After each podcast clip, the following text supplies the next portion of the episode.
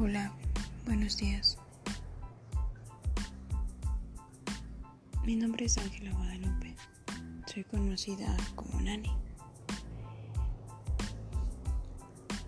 Hoy comenzaré a contarles un poco de la historia mía. Hoy es 17 de diciembre del 2020. Son las 8.10 de la mañana.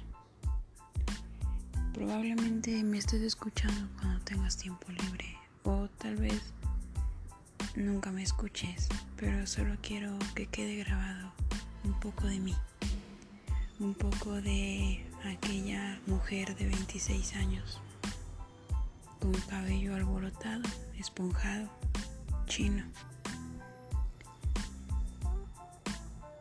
café claro y con una perrita a su lado. Bueno, pues demos inicio a este pequeño trayecto de mi vida. Espero les guste. Nací el 16 de septiembre del 94, exactamente a las 6 de la mañana cuando justamente iban pasando los aviones y avionetas del el ejército y por el desfile del 16 de septiembre, Día de la Independencia aquí en México. Soy hija de dos personas muy jóvenes. Bueno, no tan jóvenes, en ese tiempo ya a esa edad ya llevaban fácil 5, 8 años criando hijos, ¿no? Mis papás me tuvieron a los 31 años de edad son católicos mm, reservados.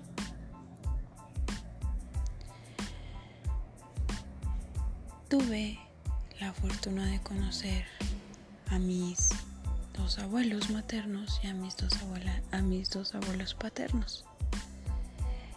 Eh, ellos me cuidaban, hicieron el rol de, de cuidadores de míos para este tiempo mis padres estaban casados pero no vivían juntos. Mi mamá vivía con sus papás y mi papá vivía solo en una casa. No entiendo por qué no, no se quisieron casar ni nada de eso. Bueno, más bien no entiendo por qué no quisieron hacer vida juntos. Si ya estaban casados y ya había un papel y estaban amparados ante la ley, no lo, no lo quisieron hacer así. Decidieron cada quien su rumbo. Mm. Yo era cuidada más por la familia de mi papá, de mi mamá. Y uno que otro día al mes era cuidada por la familia de mi papá. Me fascinaba las historias que me contaban mis abuelos. Mi abuelito, que en paz descanse, Pepe. Él me contaba historias de trenes de la ciudad, de lugares del centro, de libros, de pinturas era fascinante estar escuchándolo hablar mientras estaba sentado y yo jugaba y ponía atención a las historias. Mi abuelita, su esposa, Lupita, ella hacía de comer y el quehacer de la casa. Pero en ocasiones mm, había diferencias entre mis abuelos y se enojaban. Mm, yo no estaba tan bien cuidada por ellos porque tenía una sobrinita en ese entonces de mi edad. Sí, una sobrina de mi edad. Ella me pegaba Hasta que un día mi abuelo me dijo que le pegara en la nariz. Nunca voy a olvidar ese día. Me acuerdo que me paré en la puerta de la cocina, una cocina súper antigua. Y me acuerdo que le dije que no quería que me volviera a pegar porque yo era su tía y me tenía que respetar. Así fue la historia. Fui creciendo y cuando mis abuelos quisieron cambiarse de casa porque rentaban, se fueron más lejos, pero ellos me siguieron cuidando.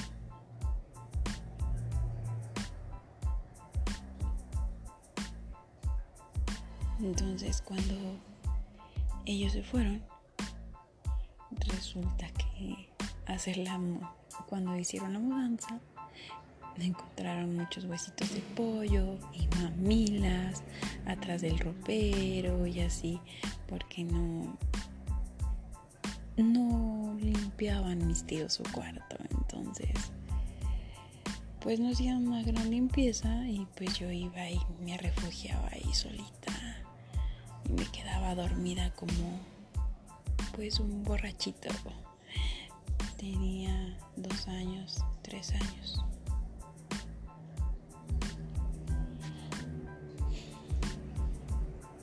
Con mi abuelo Julio y mi abuela Ángela.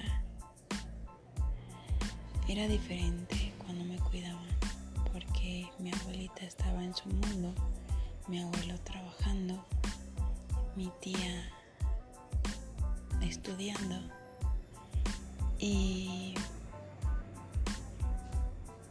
y yo igual me la pasaba solita.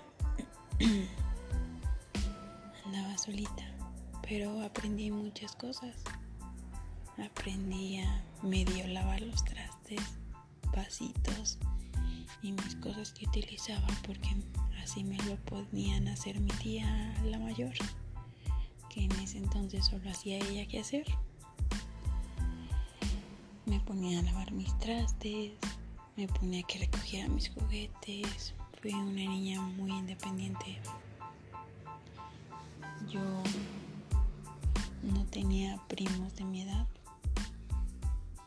que la sobrinita que les cuento, que a pesar de que me golpeaba y todo eso, pues al fin eres niño y juegas con ella. Así pasaron los años, los días, hasta que mis papás quisieron juntarse, vivir ya en una casita, aunque no era casita como tal porque todo era para negocio. Decidimos vivir en un cuartito de 3x4, súper pequeñito de metros, pero ya estaba yo con mis papás. Día a la hora de arreglarnos, bañarnos, vestirnos, irnos para la casa de mi abuelito Julio, mi papá llegó diciendo que había caído mi abuelo en la azotea. Fue un poco trágico, demasiado trágico diría yo. Mi abuelo con el que jugaba y caminaba había fallecido.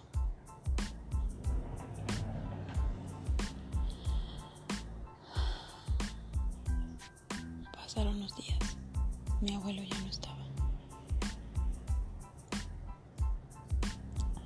Justamente falleció un viernes 17 de enero.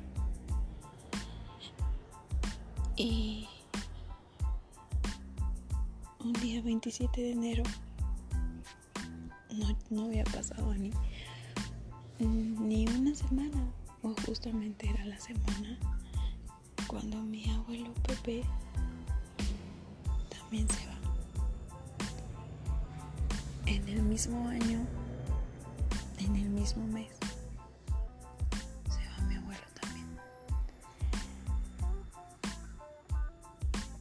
Fue un dolor muy, muy grave para mí, una niña de tres años y medio, perder a tus abuelos figuras de sabiduría, perderlos fue horrible. Mm, mis abuelitas me siguieron cuidando, me siguieron acompañando, más mi abuelita Lupita. Mi abuelita Ángela era un poquito más reservada, pero porque se encargó del trabajo del negocio familiar que pues tenían en casa.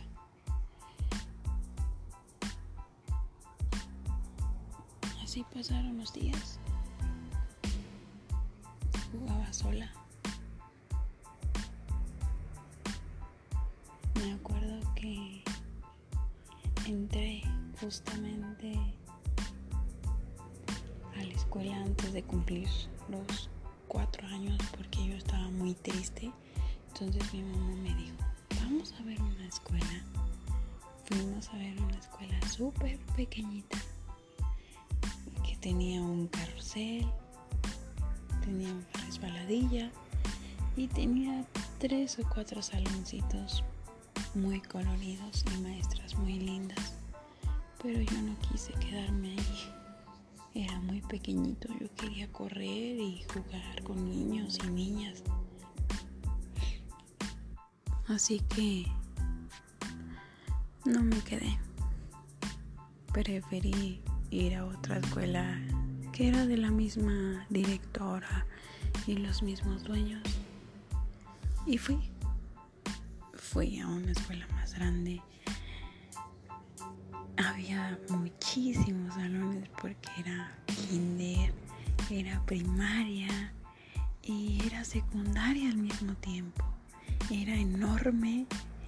Obviamente los niños grandes salían a su hora al, al recreo. Los medianitos salían a su hora al recreo. Y no había personas que te molestaran. Entonces entré al salón. La maestra se llamaba Guadalupe.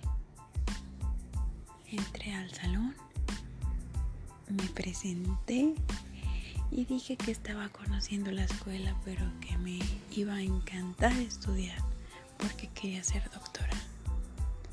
Así fue la historia que dije. Y agarré una silla y me senté. Mientras tanto, para esto, mi mamá estaba afuera llorando porque yo ya me había quedado en la escuela.